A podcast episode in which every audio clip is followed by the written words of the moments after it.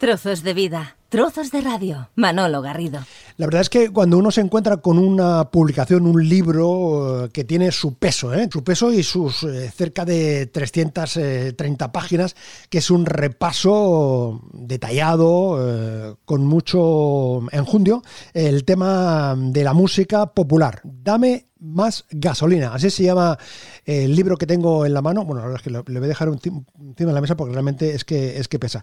Y conversamos con su autor. Se llama Juan Sánchez, es lo que le pone en el DNI, aunque artísticamente eh, tiene otro nombre, que es Oro Hondo. Yo no sé si en esta conversación cómo prefieres que, te trate. De Oro Hondo, que ya, ya, le da esto un empaque al tema, o como Juan Sánchez, que también tiene otro, otro empaque en un, en un plano estrictamente personal. Pues como a ti te guste más me puedes llamar Juan, Oro, como quieras. A ver, eh, la verdad que Oro Hondo fue el nombre que le di al, proyecto, no, no a mí, no un alter ego, pero bueno, con el tema de las redes sociales y demás, pues como que al final la gente acaba llamándome Oro y, también me gusta. Así que tú decides, Juan o Oro.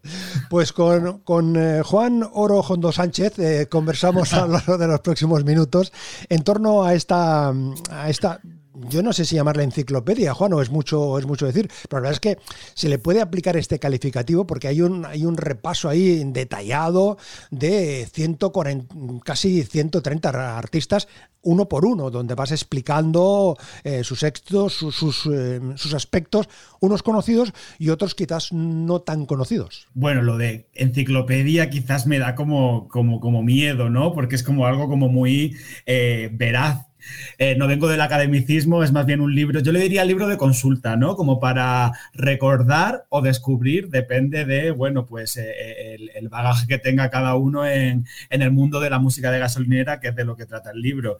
Entonces yo prefiero libro de consulta para pasar unos buenos ratos. La gasolinera como punto de venta musical cobra sentido a principios de los 70 con la llegada del casete a España. Las estaciones de servicio lucían expositores llenos de canción melódica, copla, flamenco y rumba, estilos a los que con el paso del tiempo se les fueron sumando otros nuevos. Las divas nacionales se fueron mezclando con las internacionales, el quejío flamenco con el agudo metalero y la guitarra española con los sintetizadores.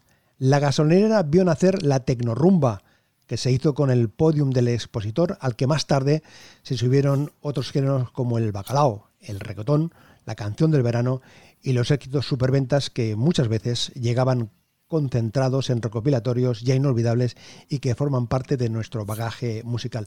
Esto es parte del inicio de estas eh, 300 y pico de, páginas, donde tú sintetizas ahí, yo creo que Juan, eh, bastante el fenómeno, el, concepto esto de música de gasolinera. ¿eh? Eh, lo, señalas los parámetros muy claramente. Sí, era un poco también una forma de contextualizar y de, como tú dices, como de empacar lo que es el fenómeno de la música de gasolinera, que seguramente para mucha gente como que el decir música de gasolinera ya lo asocien a, a lo que es, pero por ejemplo a lo mejor las generaciones más jóvenes pues lo de música de gasolinera se le quede, sea un término como que no terminen de asociarlo a nada.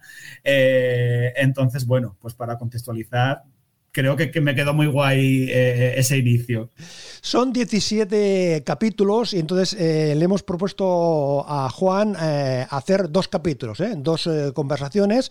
esta es la, primera entrega. Vamos a ir desgranando algunos de los contenidos, vamos a irnos deteniendo en alguna de las canciones, en algunos de los intérpretes y hemos definido ya, él ya le ha puesto el acento concreto a lo que era la música de la gasolinera y vamos con la canción popular española. La gente canta con ardor que viva España.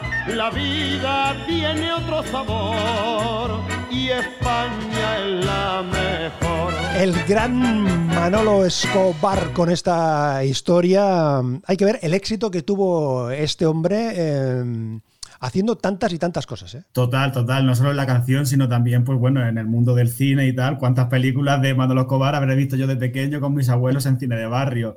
Y un dato curioso es que eh, eh, la canción Que Viva España, que podría ser como el himno extraoficial de, de España, curiosamente la canción no, no, se escribió aquí en España, sino que eh, fue en los Países Bajos por Leo Kaerts y otro eh, que no me acuerdo cómo se llama ahora mismo, pero vamos, que la canción en principio estaba en holandés y se hizo en un montón de idiomas más, se fue traduciendo y creo que Manolo Escobar fue el séptimo, si no recuerdo mal, que, que hizo la primera versión en español, pero esta canción se ha cantado en muchísimos otros idiomas, en idiomas europeos, pero también en árabe. Incluso un equipo de fútbol turco eh, hizo una adaptación de esta canción como el himno oficial de, de, de, su equipo. O sea, es muy fuerte. Esta canción que la asociamos como algo como muy cañí muy ibérico que viene de, de, otro sitio totalmente diferente.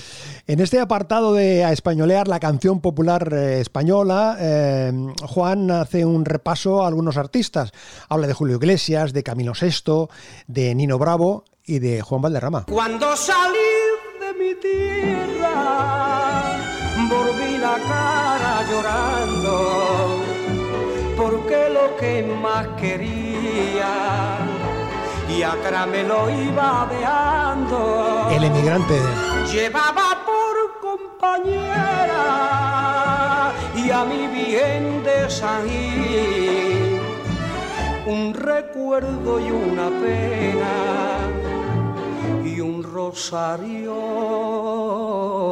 de marfil. Grande, grande, Juanito. Y Qué mi bonito. Alma te llevo metida. Y aunque soy un emigrante, jamás en la vida yo podré olvidar.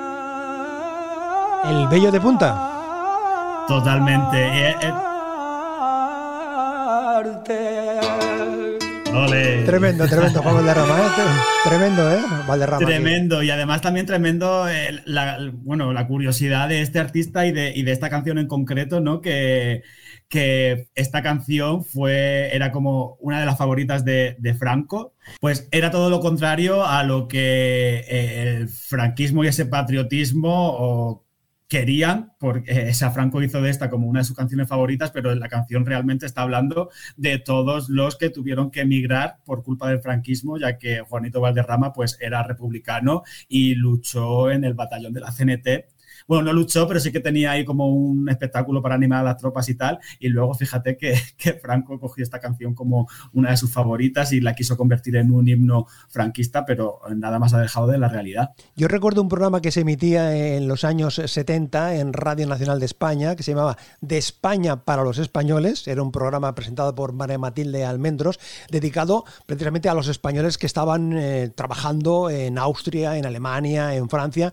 Eh, yo, era, yo, era, pequeñito, pero yo escuchaba esta, esta canción y, y, mi madre, en casa siempre era, era, mucho de radio, me decía, calla, calla, calla, calla, calla, calla. Entonces mi madre se emocionaba, se emocionaba y entonces decía, me recuerdo que mi madre me decía que esa canción tenía otro significado, no era, no era, era un significado de, de queja, de, de, de lamento, de, de, que las, de las personas o sea, se fueron de, su país precisamente mm, para buscarse eh, la vida, en, definitiva, y que esa canción era una, una denuncia. Yo era pequeño y no acababa de entender, porque digo, en, en, Radio Nacional de España ponen esta canción que es una canción de, de denuncia y me decía, calla, niño, calla. sí, totalmente. De hecho, en la, en la, canción popular española y sobre todo también, bueno, pues en, en la copla y demás y en el flamenco, eh, son canciones de lamentos, de quejíos o de muchas veces de historias alternativas a las que, digamos que en ese momento el poder le quiso dar. Si te fijas en la copla, eh, muchas de esas canciones y muchas de esas artistas eh, son totalmente lo contrario a los convencionalismos de la época. Pero como eran aclamadas por el pueblo, de alguna forma el, el, el poder la institución se, se, apropió de ellas para, bueno, pues una forma más de, de, de manejar y de, eh, pues eso, seguir como la conducta. Estamos en el capítulo de la canción popular española, eh, Nino Bravo, El Fari, Luis Lucena uh -huh. y El Príncipe Gitano. Ovi, ova, cada día que te quiero más, ovi, ovi, ovi, ova, cada día que te quiero más, te quiero más. Obi, oba, y cada día te quiero más. Obi, obi, yo vivo más. Cada día te quiero más. Obi, obi, yo más. Cada día te quiero más. Y tanita canastera, y cuánto te quiero, y cuánto te quiero. Si tú a mí no me haces caso, ay de pena muero de pena muero. Ovi, ova, Oba. te quiero más. Ovillo, ovillo, ovillo, va. Era- era espectacular este hombre, el príncipe gitano, con sus ojos azules, con esa planta.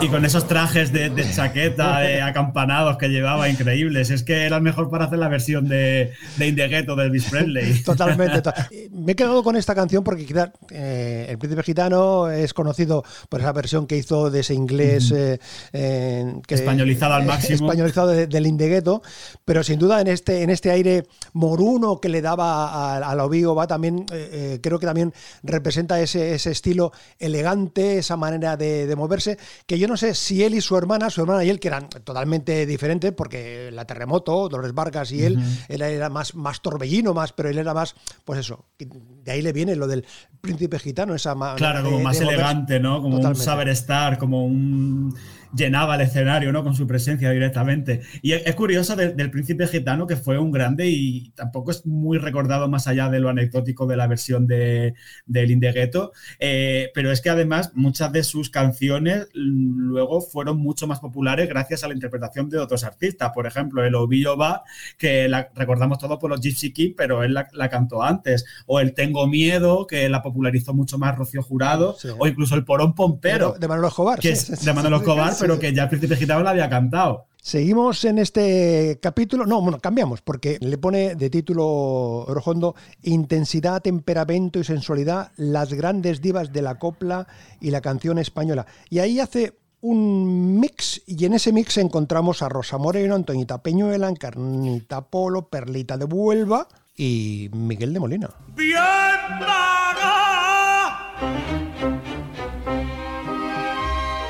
Si tú eres la bien paga, porque tus besos compré y a mí te supiste dar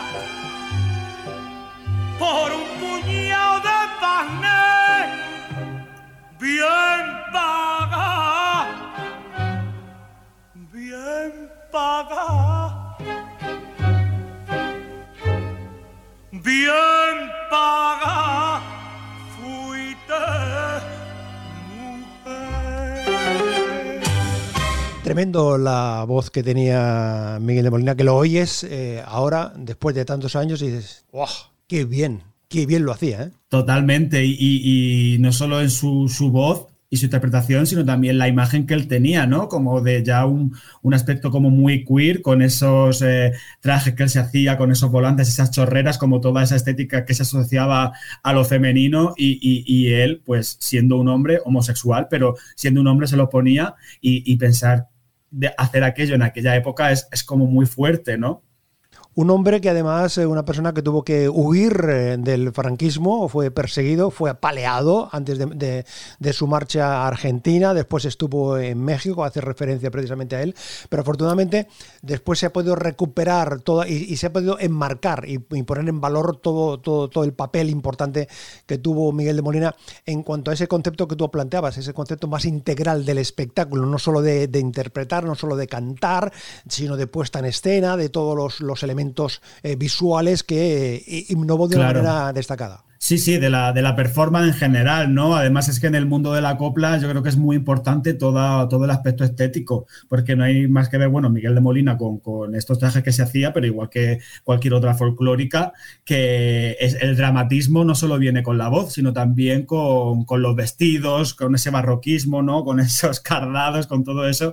Creo que, que es muy importante eh, la parte estética en, en el mundo de, de- la copla. Intensidad de Concha Piquer, de Esteita Castro, de Lola Flores, de Sara Montiel, de Carmen Sevilla, de Marifé de Triana, de Marujita Díaz, de Rocío Jurado, de Gracia Montes, de Isabel Pantoja, de Falete, de Rafael y de mi amiga Maruja Garrido. En cuanto le vi, le dije para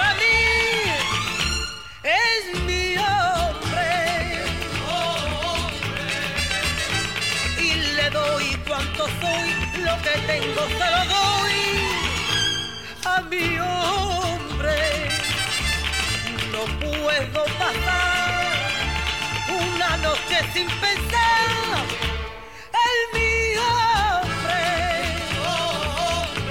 Si me ofrece su amor, ahí le perdono lo peor a mi hombre. Y está así, en mi macro, un chigolón, La gran Maruja Garrido con esta em, canción que tiene una parte visual no menos curiosa que te lo pones de manifiesto con Dalí por medio, en fin, bueno, to- todo un personaje Maruja Garrido, ¿eh? todo un personaje. Sí, totalmente. O sea, ese, ese vídeo de, de Maruja Garrido interpretando esta canción ahí en medio de Barcelona, en el arco, es el arco del triunfo. Correcto, correcto, sí, correcto. Con Dalí sentado en un trono y ella cantando. Además, la letra de esta canción es fuertísima, fuertísima. Bueno, lo de un gigolo me hace mucha gracia, pero luego la parte que dice, si me pega me da igual, así le quiero yo, es como, wow. Sí, sí, totalmente. Eh, uf, muy fuerte. Pero bueno, ella, ella increíble, yo muy fan de ella. Y, y también es otra, como yo creo, de, de las grandes olvidadas, o por lo menos yo soy del 89, tengo 33 años y la gente de mi generación, pues sí, conocemos a grandes folclóricas como Rocío Jurado, como Lola Flores, Sara Montiel, tal, pero Maruja Garrido me parece una de las grandes y, y una pena que no, que no esté en ese Olimpo.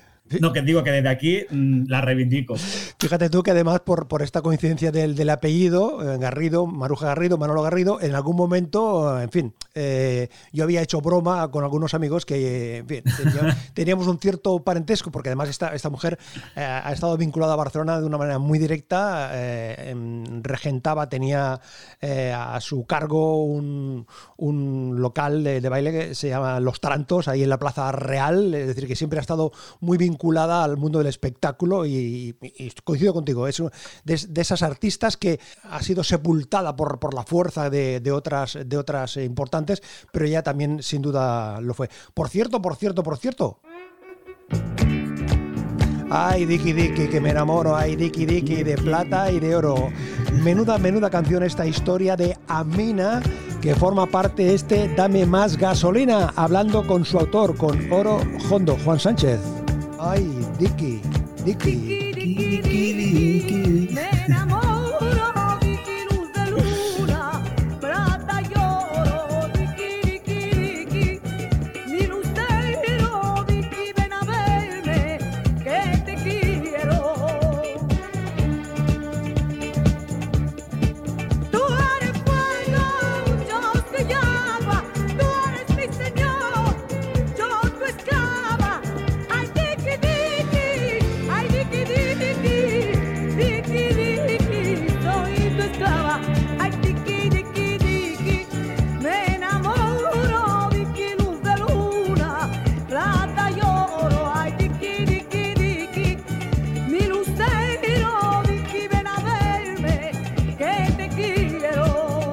es una muestra, Juan, de este aire andalusí que durante un tiempo tenía la música con esta mezcla de sonidos árabes, sonidos del sur de, España, de, Andalucía, y esta muestra, Amina, que a su nombre ya no- nos sitúa claramente en ese aire, si me permite la expresión, moruno que, que tenía eh, su manera de cantar. Total, y además una de las pioneras de ese como subgénero, podríamos decir, el, el disco gypsy, Ajá. que es totalmente de universo de gasolinera. Y, y claro, al final es que Amina, bueno, nació en Cádiz, pero se crió en el norte de Marruecos porque creo que iba con su familia por ahí como girando, familia de artistas y tal que actuaban por ahí. Y entonces, claro, pues de ahí también le viene toda esa influencia, aunque ya en Andalucía hay mucha influencia eh, moruna, eh, pero ella pues estuvo en Marruecos durante su infancia y juventud y, luego cuando volvió aquí a España y salía en televisión en esas actuaciones eh, con esos trajes como si fuese una sultana, increíble. Me encanta mucho a Mina, es buenísima. Flamenco y fusión, así se llama el siguiente capítulo que estamos abordando el- y lo encabeza el Marqués de Porrina de Badajoz. Ahí es nada, ¿eh? Ahí había que dedicarle un capítulo en varias páginas a este hombre que, en fin, los chunguitos eh, bebieron de él, no sé si bebieron, bebieron mucho o bebieron poco, pero bebieron mucho de él. El gran Rafael Farina, Las Grecas, eh, Cabarón, La Marelu, Remedios Amaya, La Húngara, Niña Pastori y este hombre. Somos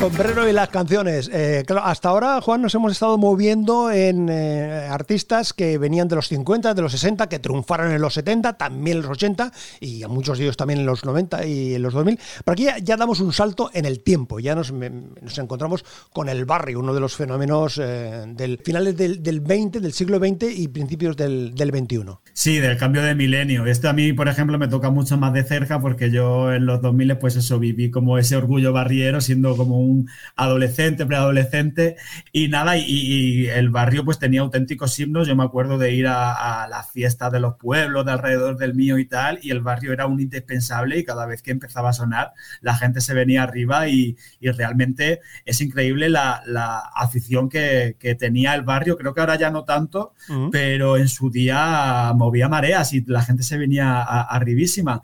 Y es curioso, ¿no? Porque este artista, como muchos otros, eh, pues nunca a mejor se le han puesto en valor, pues por considerarse que lo que pasa con, con dentro de la música de gasolinera, ¿no? Que es música como que se asocia a los márgenes y entonces pues la, la gente, digamos, de la industria o de la crítica nunca suele tener en consideración a este tipo de artistas y yo en este libro un poco quería pues posicionarlos donde yo creo que se merecen porque al final eh, esta gente es la música que, que- que- escucha la clase media, que es el, grueso de España y por tanto es la que modula, interfiere y- y es referente para, para la mayoría de la población, por tanto eh, está muy bien que te guste la música que, entre comillas, pertenece a la alta cultura, pero no hay que dejar de lado a la música que, entre comillas, pertenece a la baja cultura, porque es la música que ha marcado la identidad de, de- de- toda una generación, ¿no? Y de, la identidad cultural de, nuestra, de nuestro país. Sin duda, una de las cosas que tú pones de manifiesto en este, en este libro, Dame más gasolina, un recorrido por la música de gasolinera, es esa, esa, ese divorcio que se ha dado en distintos momentos entre lo que era la industria convencional, la industria rica de la música, eh, los medios de comunicación convencionales, eran mundos paralelos. Hay artistas eh, que han tenido un éxito arrollador al margen de los circuitos eh, comerciales y al margen de las críticas más o menos convencionales de los medios, tanto de la prensa escrita, de la radio, de la, de la televisión. Eso no sé si es bueno o es malo, pero es una realidad que yo creo que, mm, que tú pones de manifiesto y lo señalas de una manera eh, contundente y clara. Sí, así es, sí. De hecho, me fueron como, digamos, como unos eh, reflexiones a las que llegas una vez te pones a analizar esto, ¿no? Y, y ves como, por ejemplo, Camela, que podría ser el, el- grupo más icónico en esto, nunca ha sido considerado por la industria, por la crítica, pero sin embargo es el, el grupo, el segundo grupo que más discos ha vendido en los últimos 30 años, después de La Oreja de Van Gogh, eh, cuando ni siquiera ha tenido apoyo prácticamente en las, las radios o los medios de comunicación más generalistas, sí que a lo mejor en otros más pequeños o independientes sí, pero hasta no hace, no sé si cuatro o cinco años, no lo han llevado a Radio 3, cuando ellos eh, fueron de alguna forma los creadores de el último género musical nacido en España, que es la tecnorumba, que te puede gustar más o te puede gustar menos, pero yo creo que hay que tener en consideración la aportación y el legado que, que ellos han creado. Y entonces pasaba eso muchas veces, que sobre todo en, los 90, ¿no? en el mundo de la tecnorumba, eh, capitaneados por Camela, pero luego todos los artistas que salieron después, eh, que eran como, por así decirlo, unas imitaciones de, de, de Camela, eh, eran gente que pertenecía a un circuito totalmente alternativo, que se grababan los discos de forma independiente y que los movían en circuitos, pues eso, alternativos, como mercadillos, ferias, bares de carretera y tal. Y, y realmente no sabemos, o sea, la, la, las ventas de discos de esa época, si se hubiesen contabilizado estos, quizás hubieran, habrían cambiado bastante. Saltamos al capítulo 4, Rumba y Libertad, Estopa, Tony el Gitano, Los Calis, Los Chunquitos, Chichos, Los Manolos, Paco Paco, Rumba 3, Gypsy King, Los Amaya, Peret, ¡ay! Ahí está la pared que separa tu vida y la mía. Ahí está la pared que no deja que nos acerquemos. Esa maldita pared yo la voy a romper cualquier día. Ya lo verás mi querer, que tú volverás ese día. Yo no puedo mirarte, no puedo besarte, ni puedo abrazarte, ni sentirte mía, mía nada más, mía nada más. La Pared, una de estas eh, músicas que mm, en algún momento alguien la situaba que sonaba en los nightclubs, en, en estos bares de, de, carretera, por, fin, con el neón allí, en fin, y, y hombres y mujeres eh, que se encontraban para, para ahí. Eh, Bambino, que es un hombre que quizás en los últimos tiempos, Juan, parece que se, se, se le está situando, se le está poniendo en valor eh, to, toda la aportación que le hacía en esta forma de, de, hacer boleros más acelerados, de contar esas historias, de innovando, de aportando elementos diferentes. Totalmente, es que él fue un revolucionario en, en eso, en, en, coger boleros, tangos, cuplés, rancheras y, y, pasarlos por, y meterlos por rumba, por bulería, ¿no? Algo súper interesante y que también como que de alguna forma cayó en el olvido, se ha quedado como un poco al margen, pero yo creo que, que sí, ahora se está rescatando y se está poniendo en valor. De hecho, creo que se está grabando como una especie, no sé si de docuserie o serie o eh, sobre Bambino, que tengo muchas ganas de, de, ver, porque la verdad que es otra de estas figuras que, que considero que hay que rescatarlas porque, por su aportación, vamos. Nuestro siguiente invitado yo creo que también eh, fue sepultado por la fuerza de su compañera. ¿Eh? Su compañera era Lola Flores, eh, Antonio González, el pescadilla, que además haces, haces el matiz importante, no menos importante, de la D. de la D. Y es que cuando lo leí, Juan, me llamó la atención porque yo que he tenido la oportunidad de, de conversar en varias ocasiones con Lolita, con, con, con Lolita Flores, una de las veces, aquello que estábamos hablando, y le dije pesca, pescadilla. Dice, no, no, no, mi, mi padre no es pescadilla pescadilla. Mi padre es pescadilla, ¿eh? con, con D de, de Dinamarca. D digo que fue sepultado artísticamente porque eh, Antonio González eh, fue un hombre innovador que aportó mucho a la rumba catalana. Bueno, aquí en Cataluña hay esa, esa dicotomía entre Siperet por una parte y Antonio González, eh, los dos catalanes, pero sin duda el Pescadilla, al marcharse con Lola Flores, hay quien dice, yo, yo soy de los que piensa eso, que perdimos un, un, gran rumbero, ganamos un guitarrista para acompañar a su mujer. A la gran Lola Flores. Aunque en esta pieza que tú me sugieres y que nosotros hemos rescatado, aparece allí, en fin, haciendo sus jimeteos, coreando. coreando ¿eh? Venga, venga, venga. Y su guitarra, su guitarra, su guitarra, el gran Antonio. Mira, mira, mira, mira. Oh. Bueno, bueno, bueno, bueno. Y la fuerza del torbellino de colores. Yo llevo el peligro de tu amor en mis ojos.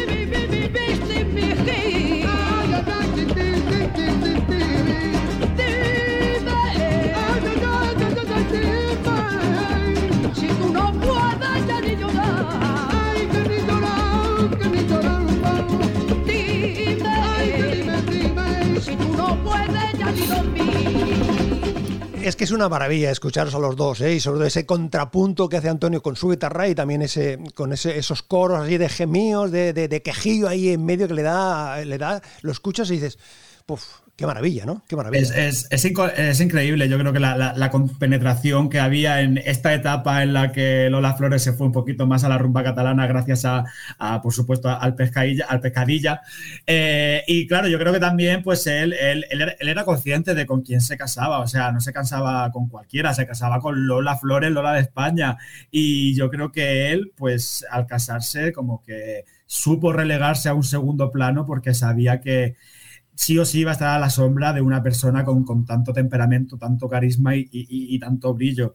Puede ser una pena que nos hayamos perdido como una parte más principal de la obra de, de- del Pescadilla en solitario, pero por otro lado creo que enriqueció muchísimo la obra de, de Lola Flores, aunque también es una pena que no se sitúen a la vez, ¿no? Cuando se hable de estas canciones, sino que solo se vea a Lola Flores y se relegue a un segundo plano al Pescadilla, cuando yo creo que gracias a él esas canciones también han ganado muchísimo, porque esos coros que le hace y tal, yo creo que no, solo no, no hubiese salido esta cosa tan rica si no hubiese estado él, y entonces, pues sí, hay que darle también lo que se merece. Fíjate, eh, Juan, que ahora me viene a la memoria que mm, cuando venía a Sabadell, a Radio Sabadell, eh, eh, Lolita, una- la, primera vez me preguntó dónde podía encontrar yardons, chicharrones. Y la verdad es que me, sorprendió. Yo pensé, digo, esta mujer, chicharrones, en fin.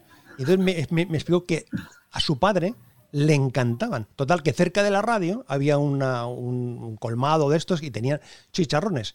Y entonces fuimos allí y a partir de ese momento, cada año, cada dos años, cuando venía con su disco, le llevaba a su padre una, una, bolsa con chicharrones, porque a su padre se acordaba de que eh, cuando él vivía en el barrio de Ostafrancs, en, en, en Barcelona, comía chicharrones. En fin, de, de estas cosas. Es que, aún estando en Madrid, él tenía esa vinculación emocional, sentimental eh, con Cataluña. Los chicharrones de Antonio González del Pescadilla.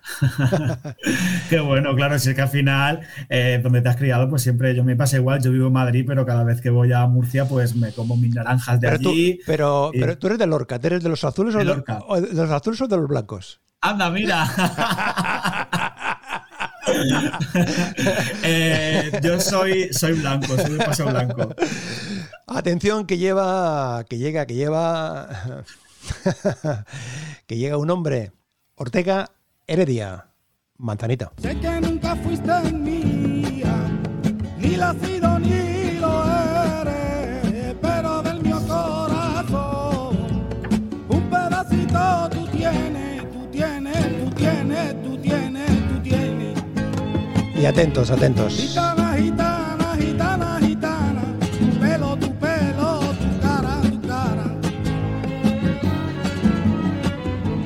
Este hombre que con aquel eh, disco, primer disco que eh, musicalizó El Verde que te quiero verde, de Becker, que le dio una popularidad ah, tremenda. Un hombre, por encima de todo, un hombre cabal, un hombre serio, un hombre formal y que además se, se especializó en coger algunas canciones, tú lo cuentas ahí, de, eh, de Cecilia, hacer algunas, algunas versiones y tal y cual, pero que tenía, en fin, tenía, yo siempre eh, de este hombre tengo ese recuerdo de ser una persona cabal, una persona seria, muy profesional, muy profesional, y la verdad es que con su guitarra, siempre ataviado con, con su guitarra ahí, y el paso del tiempo le fue dando dimensión a su cuerpo, pero siempre con ese aire formal, serio y riguroso. Sí, pero por otro lado también como con, con una sensibilidad especial, ¿no? O a mí me lo parece, es como, eh, es muy guay. Y em, la verdad que se, se nota que es un tío, como tú decías, como muy profesional. Yo de él solo pues actuaciones que he visto en YouTube después y demás.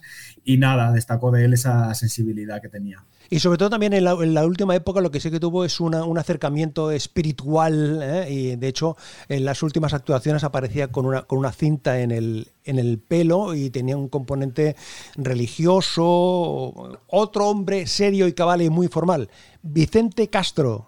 Parrita. Si paso por San Fernando le voy a poner a José una rama de azucena y una rama de laurel y una varita de nardo y una rosa y un clavel y una rosa y un clavel y una rosa y un clavel y flores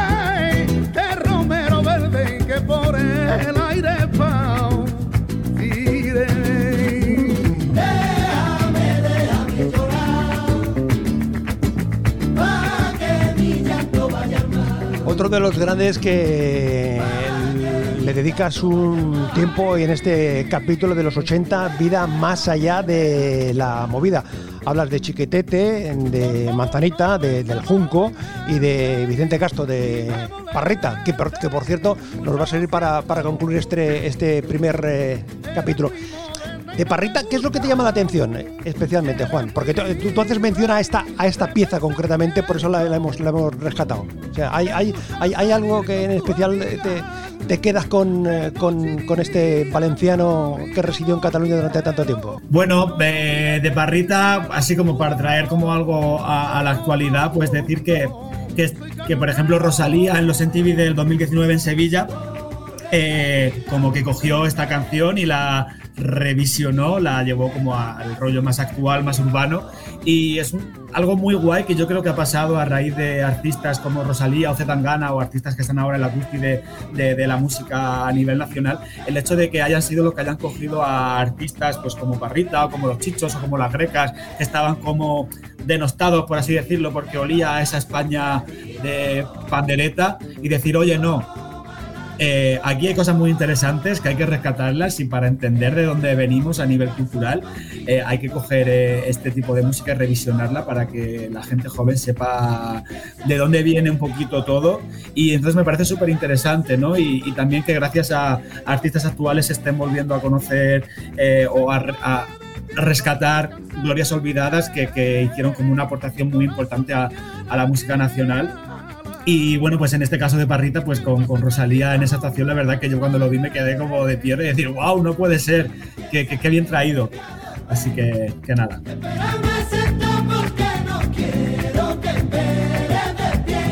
Este Dame más gasolina, un recorrido por la música de gasolinera, son 17 capítulos, nos hemos eh, quedado aquí en el sexto, los 80, vida más allá de la movida. Y si te parece, Juan, nos vemos en unos días y continuamos este repaso por este, esta enciclopedia de la música popular. ¿De acuerdo, Juan? Perfecto, nos vemos a la próxima.